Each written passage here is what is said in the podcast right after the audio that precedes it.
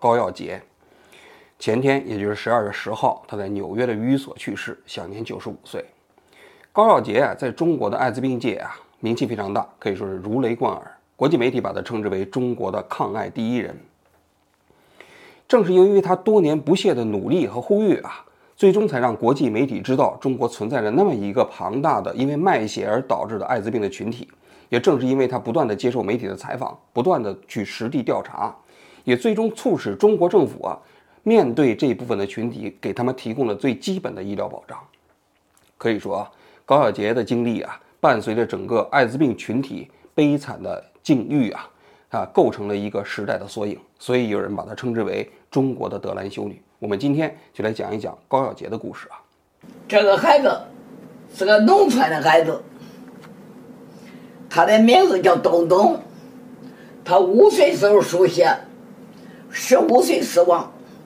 他死的时候是二零零九年元月份这个富水，他在病重的时候，他爸爸花钱花的没有钱了，说把房子卖了吧。他跪求他爸爸，那个时候十四岁，跪求爸爸：“爸爸，你不要卖房子，我这病不会好的，不会治好的。”他说：“你卖的房子，咱全家都没有啥住。”高小杰啊，出生在一九二七年。他老家是山东的曹县人，据他自己讲呢，高家在山东的曹县还是一个大户人家，家里有几百亩土地啊。呃，但是呢，他这一生经历了多次的逃难经历。你想嘛，他今年九十五岁啊，在过去将近一个世纪的时间里，中国可以说经历了各种各样的变乱啊，政治动乱呐，他自己都是亲自的见证人和经历者。他说，第一次逃难呢，是逃八路军的难，因为当时在抗日战争的时候啊。那杨得志他们的那个支队啊，就到了这个山东的曹县，就把他的父亲和二伯呢，就全部给绑架了，说他们是日本的汉奸。哎，实际上他高耀杰讲，当地实际上日本人都没来过，说他是日本汉奸，肯定是捕风捉影嘛。目的是什么呢？目的就盯上了他们家的财产，最后呢，给他大伯的鼻子里灌辣椒水啊，就折磨他们呢。没办法，最后高家一共是给了八路军三十万块大洋，才躲过了这个灾难啊。在这之后不久呢，日本人真的就来了，所以国国民党的军队啊，跟这个日本人的军队在附近打仗。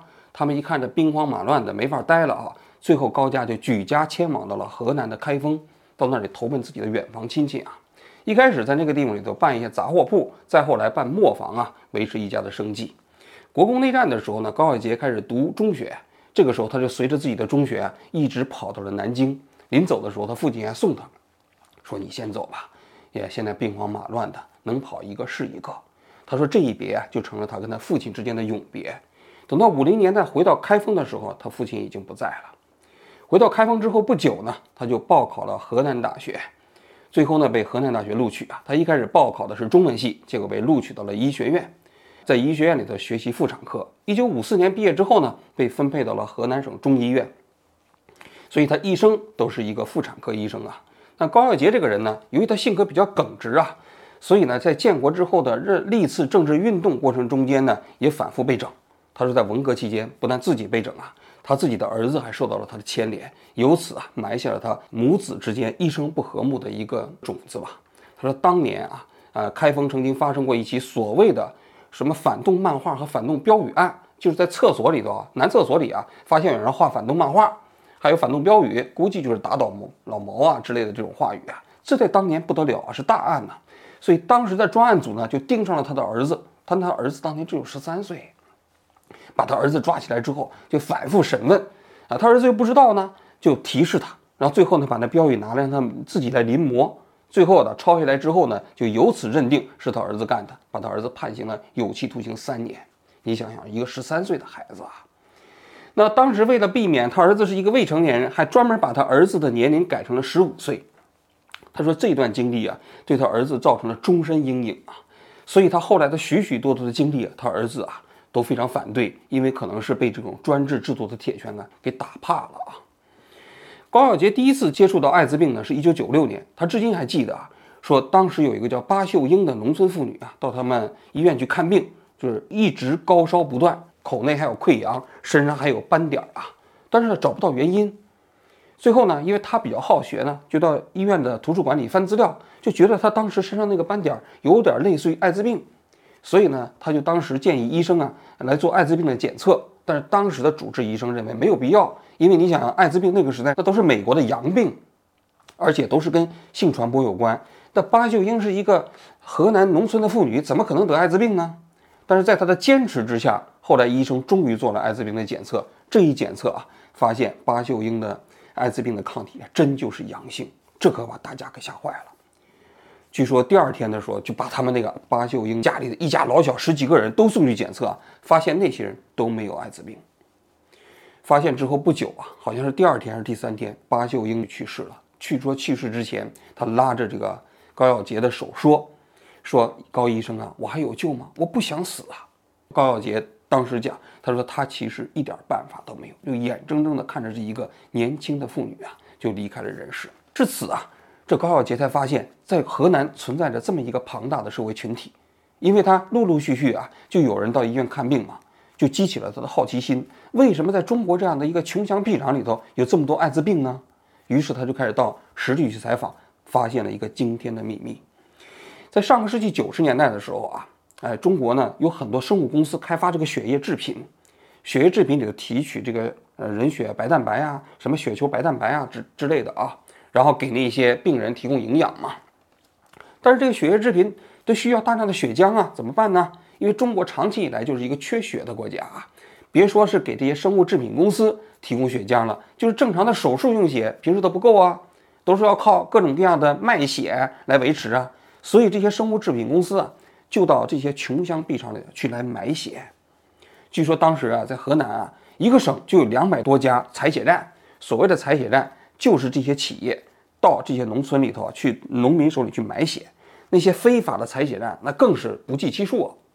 当年的采血设备也极其简陋，据说就在田间地头或者进到村庄里头，把那牛棚里的牛槽子啊，简单的扫一扫，门板呢洗一洗，就在上面直接开始采血了。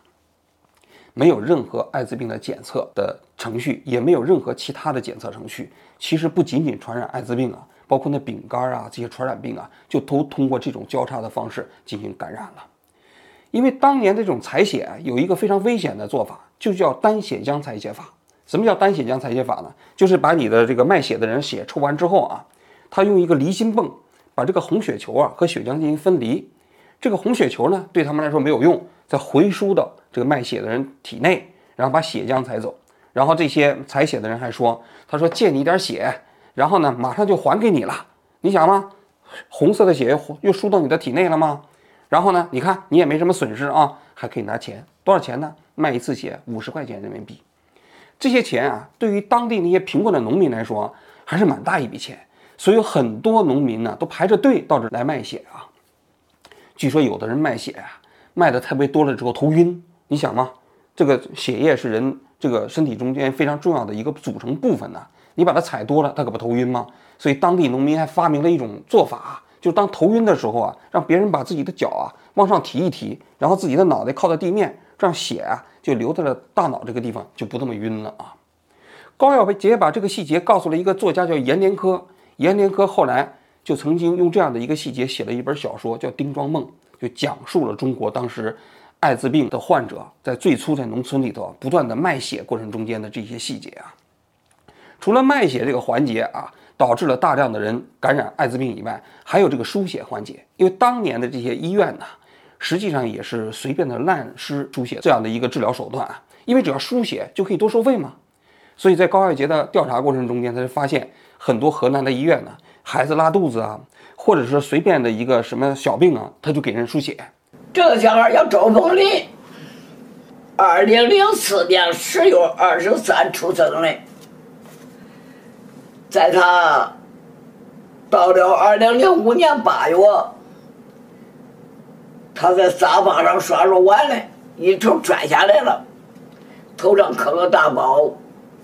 到了第一人民医院呢，给他输的血小板。工总拿了一千八百块钱，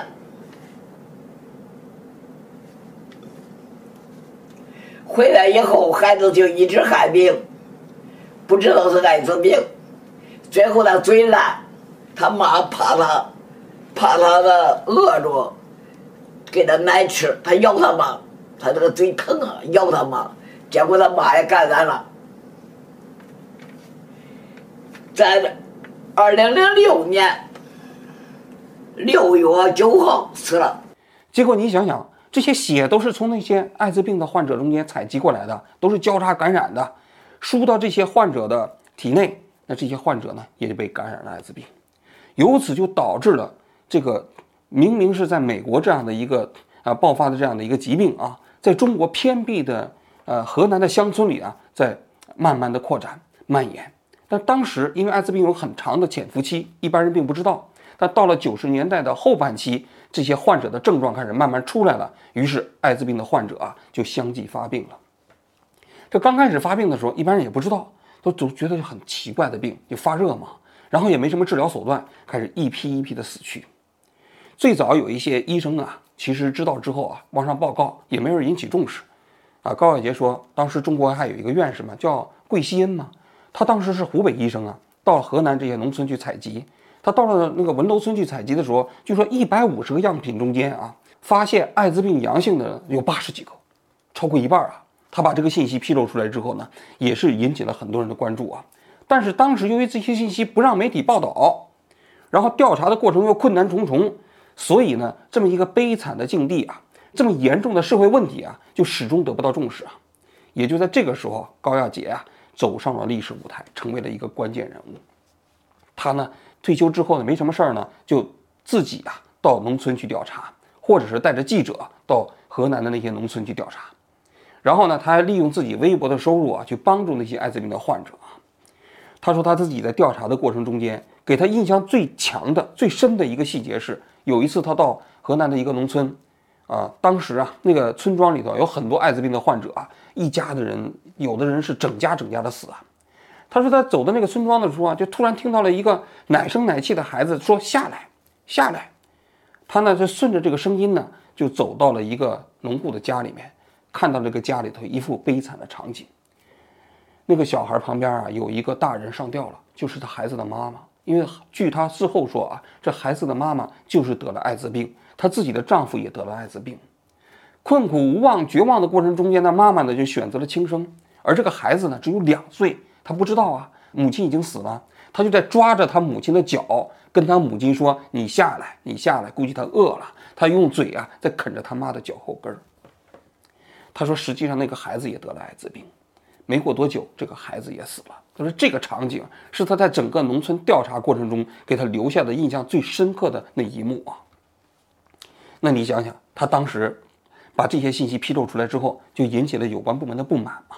因为河南这个地方啊，当地的领导就曾经反复讲过，他说河南省没有一例艾滋病，不可能，有的都是假的，所以说极力掩盖着这样的一个事实啊。当时的中央电视台、北京日报、中国青年报，许许多多的记者都到河南找高耀杰，让他领着他们去到河南的农村去做各种各样的报道。他自己还讲到提到一个记者叫武清，这武清还是我在中央电视台的同事。当时武清在中央电视台一个叫《公益行动》的栏目嘛，也是到河南找到了高耀杰，跟他一起到河南去做这些艾滋病的报道。在这个过程中，他的名气就慢慢大了起来啊，也引起了国际媒体的关注。二零零四年的时候呢，《纽约时报》首次发表了这个报道，在国际上披露了中国因为一个庞大的这个卖血群体啊导致的艾滋病，引起了国际媒体的轰动啊。也就在这一年，那吴仪副总理啊到河南去调研。啊，然后见到了高耀杰，然后问高耀杰这个问题该怎么解决。在无疑见过他之后呢，他的境遇稍有改善。和当时的河南的省的省委书记就李克强，李克强也跟他见面啊，沟通了一段时间。所以从二零零四年之后呢，哎，中国政府终于开始对这个呃河南的一些卖血的艾滋病群体啊啊，给他们提供一些最基本的医疗保障了。大家都知道，河南有一个村子叫文楼村，这个文楼村呢，在河南的上蔡。这个文楼村呢，就被当做了中国啊。关爱艾滋病群体的一个典型，温家宝总理啊，过年的时候曾经去过。李克强呢也到文楼村做过考察。于是呢，文楼村呢就先后建起了卫生院呐，什么之类的，给这些村民啊提供一些比较好的医疗条件。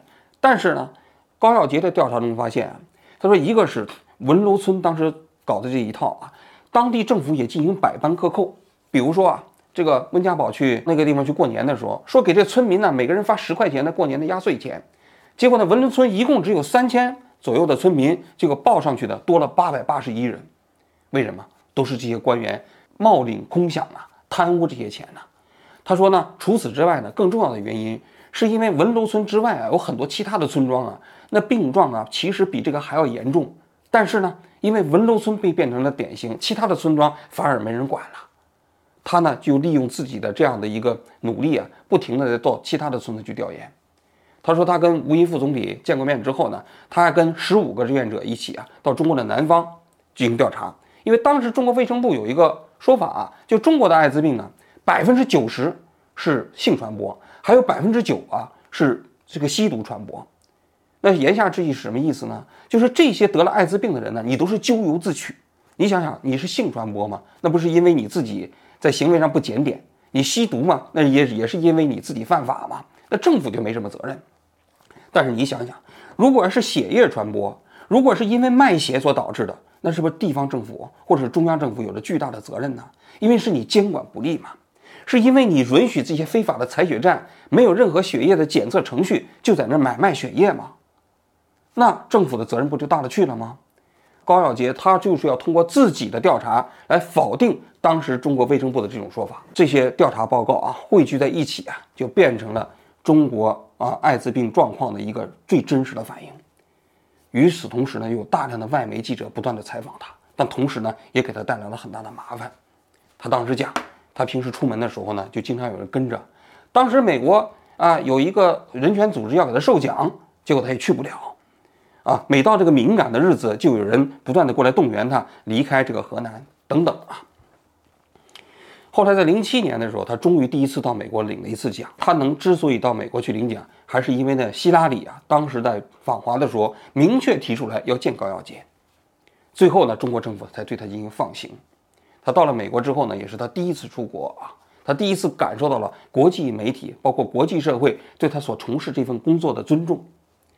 据他讲的一个细节，他说当时美国有一个这个这这个普通的老人呢，当时专门坐飞机赶到他自己所在的城市，买了一张三百美金的门票，就是为了见面跟他说一句话，说什么呢？就是说你前半生所做的这个事情非常了不起啊，后半生，因为他当时已经八十多岁了。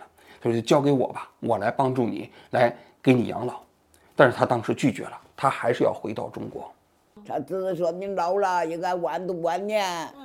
最大的希望是你能多写点书。他们都出来留我，包括希拉里。我我讲我是来领奖的。我要哥，我要不走了，影响不好。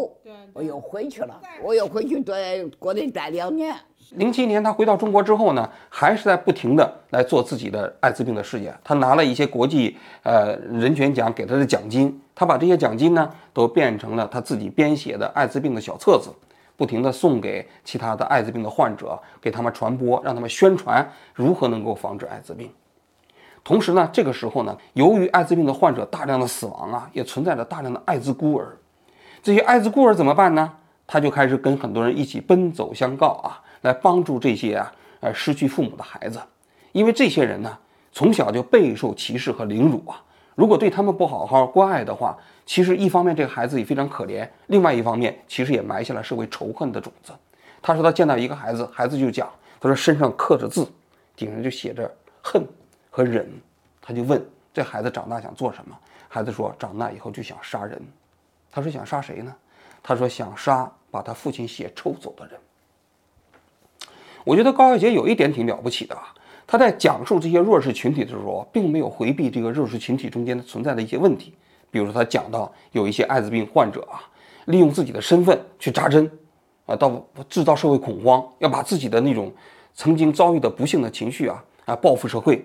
还有人呢，呃，利用自己艾滋病的患者的身份呢，去给别人要债。还有人呢，实际上利用艾滋病的这个身份呢，啊，不断的去勒索他人呢。因为当时有些入村干部嘛。到了这些村庄里头，这些艾滋病患者就把他们围起来，勒索他们钱财。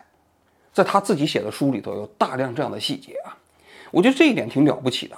因为有很多中国从事公益事业的人，甚至有包括很多记者在报道的时候啊，他们当然知道艾滋病患者很非常可怜呐，或者有意无意的就会回避他们身上所存在的一些人性幽暗的那一面。但是你去看高耀杰所写的书啊，他完全没有回避，他就在讲他的一生过程中间经历了那么多的骗子。他说，在妨碍的过程中间，有很多人过来找他，说要给他开发什么治疗艾滋病的神药，最后还因为这个双方还对簿公堂。他也在讲，有些虽然说是艾滋病的志愿者啊，但实际上呢，其实也在利用这个过程中为自己谋福利、谋私利。在他的书中有大量这样的细节啊，所以我觉得他是直面人性中间恶的那么一一个人，他没有因为要帮助这些人，这些人的经历啊特别令人同情啊，就回避他们身上所存在的各种各样的恶的种子。他回国之后所经历的这些事情啊，使得他的。在国内的生存状况就越来越糟，因为他晚年一直在写书。他写书的目的就是希望把他自己所经历的这一切都记录下来。我自己认为，我因为我已经八十五了，在世子这有限了，我愿意把这些受苦人的苦留给世界，留给后人，也可能将来有有正义的人把这个问题会揭出来。我所以，我能说揭出来留给后人，我就知道我最大的安慰。我我的目的不是别的，我的目的就是这些弱势群体太可怜了，没有人敢替他呼吁，他是些苦劳苦劳苦大众。我为什么要这样做？我就这些人太可怜了。但是呢，他写了书，要么很难出版，要么呢，实际上他采集资料的过程中也遇到了各种各样的困难。所以，二零零九年的时候呢，他是选择到了美国去生活。在美国的哥伦比亚大学就聘请他做这种访问学者。其实他平时啊就是在这个时间里头写书。在整个美国生存的这十几年的时间里头呢，他先后写了三本书，一本是他自己抗艾的这么一个故事啊，还有一本书叫《一万封信》，就是他全国各地的艾滋病的患者写给他的信，他从中间挑选了一部分整理成了一本书，还把他过去曾经写过的一本自传书啊。叫高洁的灵魂这本书呢，重新出版了一遍修订本。高耀杰在美国的生活啊，实际上很拮据啊。据记者采访他啊，他一个月只有六百块钱的低保的收入，住在纽约啊一个犯罪率比较高的社区啊，一个一室一厅的房间里。高耀杰啊，前几年就写好了自己的遗嘱啊，他说啊，他身后啊不设坟茔，他的骨灰要运回中国，跟自己的老伴儿合在一起撒在黄河里。我看了一下国内媒体对他的评论啊，总体来讲呢都比较正面，但是也比较低调。因为一方面呢，他所从事的工作啊没办法大张旗鼓的宣传，因为当局不喜欢嘛。另外一方面呢，就是高耀杰晚年流亡到了美国，生存了十几年。我一直在想这么一个问题啊，高耀杰的工作从某种角度来讲跟我们做记者的很相似，他不过就是把他见到的事实啊披露出来而已。但是呢，这一个愿意讲真话的人呢？却在自己自己的国家里头呢，无法相容，不得不背井离乡，离开自己的国家。他说他自己不会讲英语，他也听不懂。到了美国之后呢，他也不习惯美国的饮食，他每天呢只靠那种最简单的面包撕下来来吃。为什么？为什么我们国家里头那些往往是在历史的关键时期讲真话的人都不得不离开这个国家呢？这个国家因为他的努力而改变。因为他的努力啊，一大部分的社会群体啊得到了重视。因为他的努力呢，这个社会解决了他自己所面临的问题。但即便如此，你就会发现了嘛，所有这些类似于吹哨人的人，虽然他最后推动了这个社会进步，但是他本身却不会得到这个社会的尊重，最终还不得不离开自己的国家。这真的是这个时代的悲哀呀！因为我转世的是有限了，没问题。我今天看您心情，我在这四年了，我就得罪。我知道，像人不像人，想的人像人。我我到你就是这，我主要来说，我我不会长生不老，我死了，但是这个受罪这些人还得叫更多人知道。国际社会啊，给高耀杰足够的哀荣啊，《纽约时报》啊、BBC 啊，在他身后之后都专门写了文章来悼念他。我看到有一篇评论里说的好啊，他说没有人比这个老人更热爱自己的国家了。我觉得这句话评价的非常精准，因为我们其实对一个国家的爱，不仅仅体现在对这个国家的讴歌上，更重要的是要直面这个国家的问题，把他的苦难记录下来，把这个国家遭遇不幸等人的经历啊记录下来，披露出来，让更多的人关心他们、重视他们、了解他们，这才是对这个国家的爱啊！所以我觉得高耀杰对这个国家的爱才是最真挚的。我曾经看过高耀杰在两年前啊，给一篇媒体写的稿子里头写过一首诗。这首诗啊，是他写给自己的孩子的。高耀杰一直在说，他说他是一个合格的医生，但不是一个合格的母亲。在他即将离开中国到美国的时候，他的儿子啊，曾经给他磕头，哀求他不要去美国，因为他觉得啊，如果自己的母亲去美国，还会给他带来无穷无尽的麻烦。他当年啊，去南方调研搞的那些资料。就曾经被她自己的丈夫烧掉了，因为她丈夫害怕呀。她自己的女儿最后也流亡到了加拿大啊，对她母亲也颇为不原谅。所以她去美国之后不久，就收到了她女儿的一封信。她说：“你这么折腾的话，终有一天呐，你临死的时候，你身边不会有一个亲人跟你在一起。”我是个中国人，我流浪到流浪，我八十多岁流浪到外边，我也是万不得已。所以的话，我觉着给我留的时间不多了，我也我都没有考虑别的，我就考虑赶快干我的工作，趁我脑子还有时候清亮，有时候糊涂，有的时候我都糊涂了嘞。实际上，他女儿说的话也不幸一语成谶吧。所以高耀杰最后离开这个人世的时候，也是孤独的离开了这个世界。但是我想啊，在他即将离世的时候，一定惦记着这些孩子。所以啊。我想在今天节目的最后呢，给大家一起来念一念高耀杰的这首诗。这首诗的名字叫做《思念》。我的夜晚是你的白天，当我思念你时，你们进入了睡眠。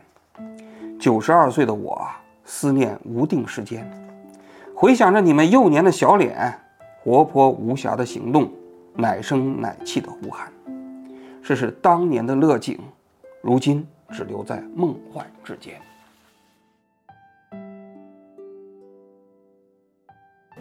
这个孩子呢，确诊了艾滋病，只有一千。确诊艾滋病以后，叫他出院。出院以后，他跟护士说：“阿姨，你救救我吧！你不要叫我出院，我要治病嘞。看见医生说：‘叔叔，你救救我吧，我要看病嘞。’最后他妈抱着他家，他在两点钟死的，在一点钟抱着他妈的脖子，他妈。”抱着他妈的脖子，妈，你保护我吧，我可难受。说了这最后一句话就不会说话了。病重的时候，他爸爸花钱花的没有钱了，说把房子卖了吧。他跪着他爸爸，那个时候十四岁，跪着爸爸，爸爸你不要卖房子，我这病不会好的，不会治好的。他说你卖的房子，咱全家都没有咋住。孩子很懂事，我抱他的时候。奶奶，你不要抱我，我忍，我忍。他说劝咱。以后的话，他因为受歧视，他帮他爸爸到新疆去吃棉花去了。他快死的时候，求生欲望可强，跟他妈说：“你不吃棉花去吧，吃了棉花卖钱，卖了钱给我治病。”